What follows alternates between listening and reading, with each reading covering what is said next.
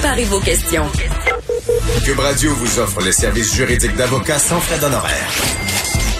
Appelez ou textez. 187 Cube Radio. Cube Radio. 1877 827 2346.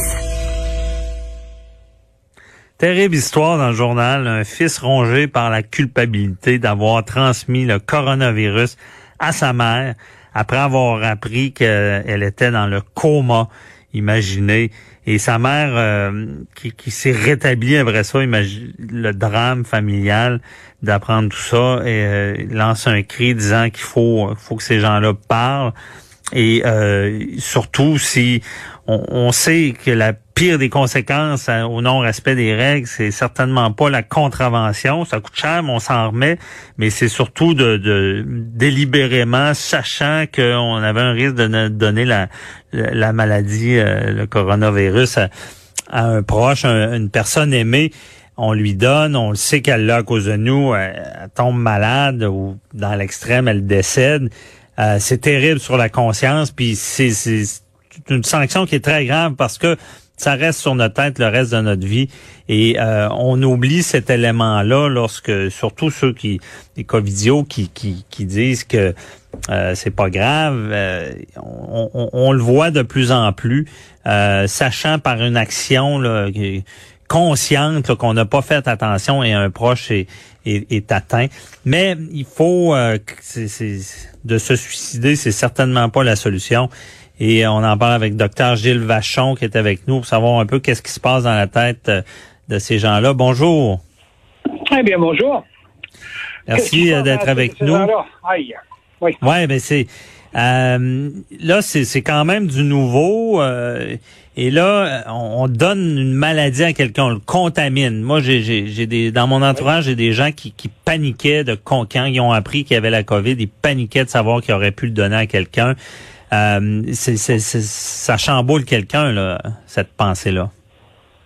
Bon, vous savez, on a tous, euh, on est tous habités par deux choses. On a tous un bon fond de culpabilité, puis c'est normal, sinon on serait peut-être pas très raisonnable. Mais en mhm. même temps, on a tous un principe plaisir qui fait qu'à un moment donné, ben, on a plus envie d'écouter ce que ça nous tente de faire que ce que nous savons devoir faire.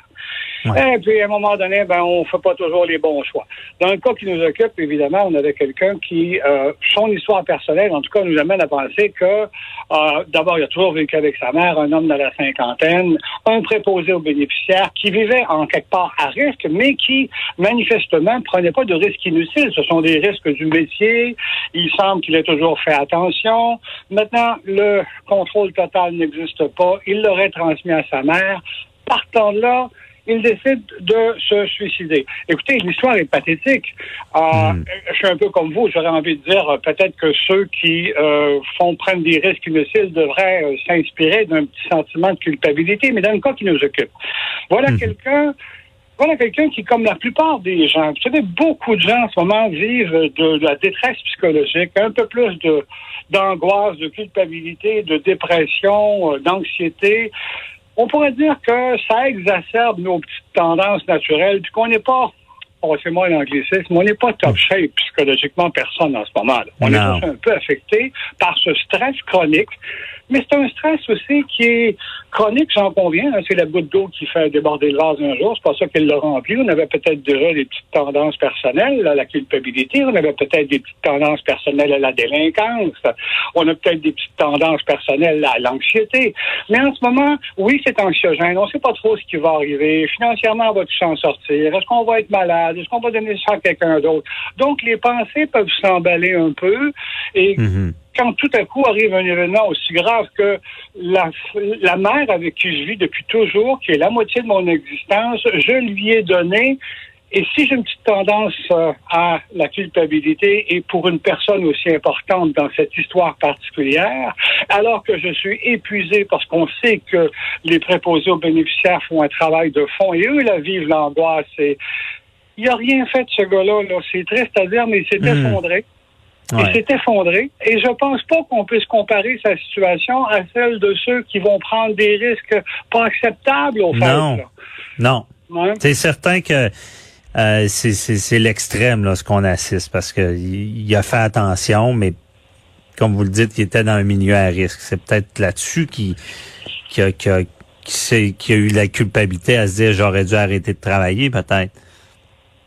Peut-être, mais en même temps, on ne saura pas, puis c'est très difficile de se mettre dans la tête des gens. Par contre, François, ce qu'il faut se dire à ce moment-ci, là, c'est que hmm. tout le monde est abîmé par ce qui se passe et que la santé mentale, on a plein de recherches qui nous disent, là, ça va pas bien ces temps-ci. On est tous usés.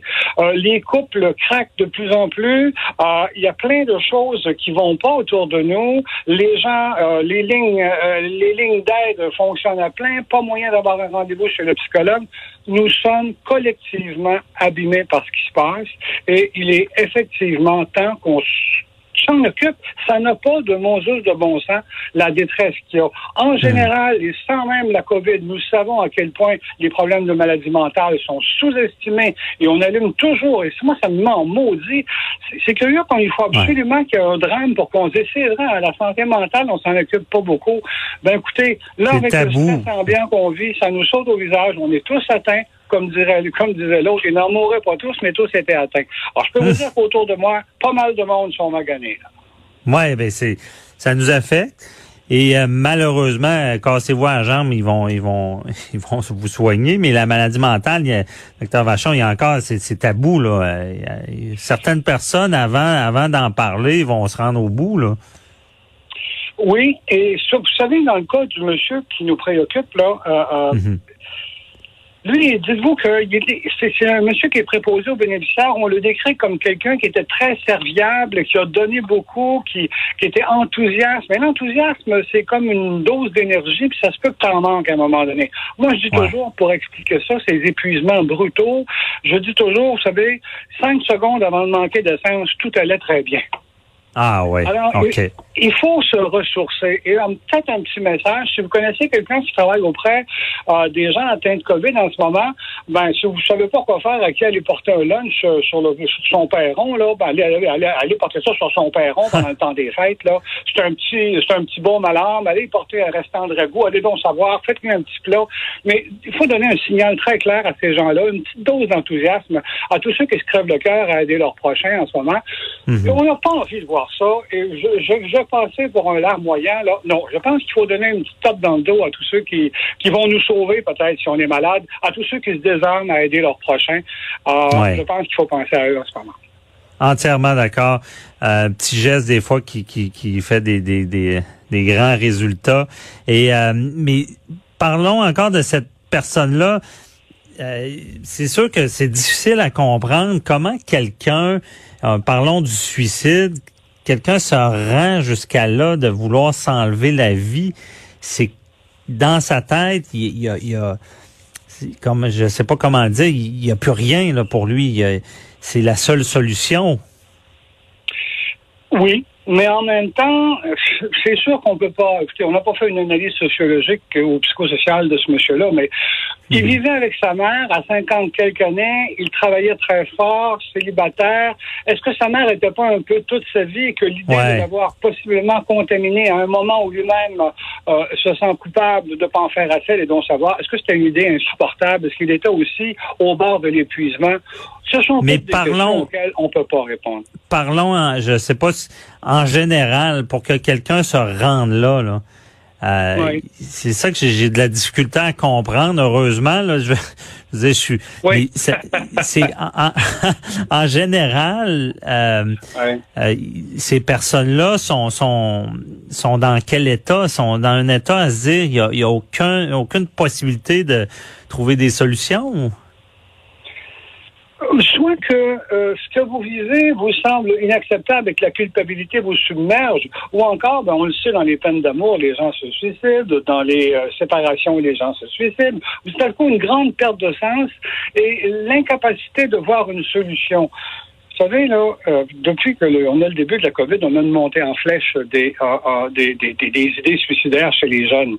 Mhm on s'inscrit, la vie s'inscrit dans un cursus qui fait que demain ça va aller mieux, demain je vais faire autre chose. Là, c'est comme des horizons bouchés et j'ai beaucoup de mal à, projeter ma vie. Et, c'est une, pas une figure de style, à projeter mhm. ma vie ou à projeter la vie plus loin qu'aujourd'hui ou demain. On vit dans une espèce d'immédiateté en ce moment et une certaine incertitude par rapport à l'avenir. Alors oui, des gens plus fatigués, plus fragiles peuvent peut-être s'imbriquer un tout petit peu plus dans une stratégie suicidaire ou une pensée suicidaire, mais il faut en parler, il faut euh, en parler entre nous, il faut dire que ça existe, il faut dire qu'on n'est pas seul à vivre ça, qu'il y a quelque chose dans l'environnement qui nous mène là.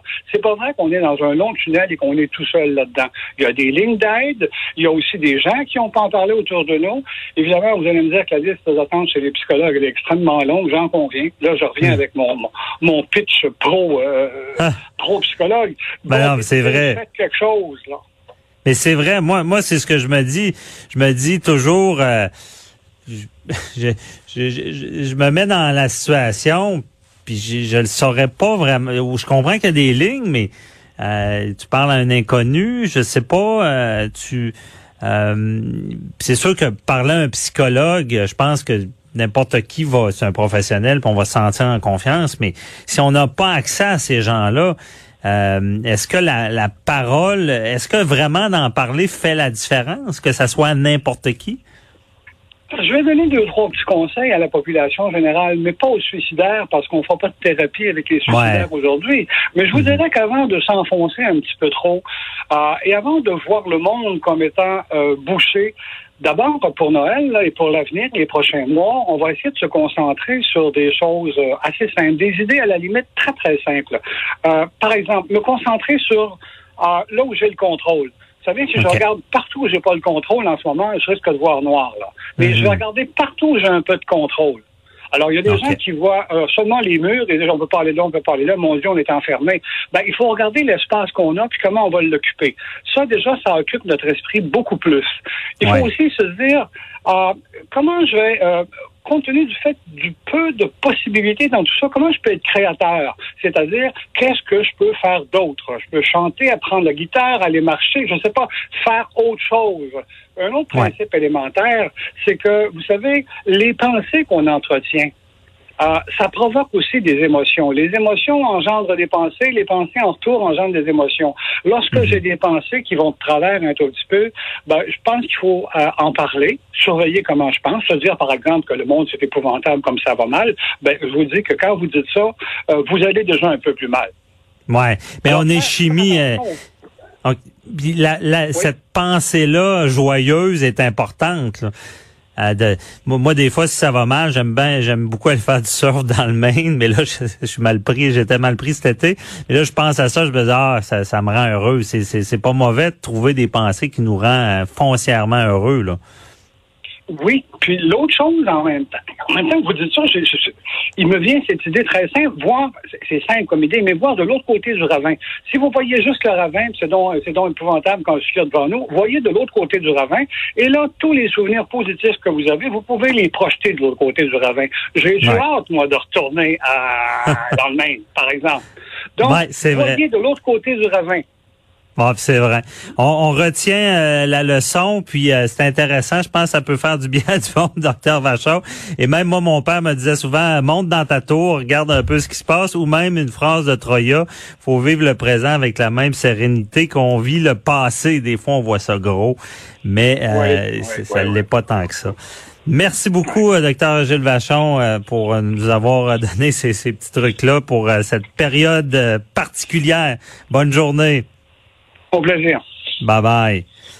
restez avec nous. Euh, une autre entrevue marquante euh, de l'année avec euh, maître Sophie Gagnon, vous connaissez de Jury Pop. Et là, on se demande dans cette entrevue parce qu'on parle, moi j'ai parlé beaucoup de la présomption d'innocence, j'ai, euh, mais il y a, y a, un autre phénomène aussi en matière d'agression sexuelle. Euh, les, les mises en demeure baillons, mises en demeure comme outil de peur et je lui en parle dans quelques. Ben, maintenant, à tout de suite.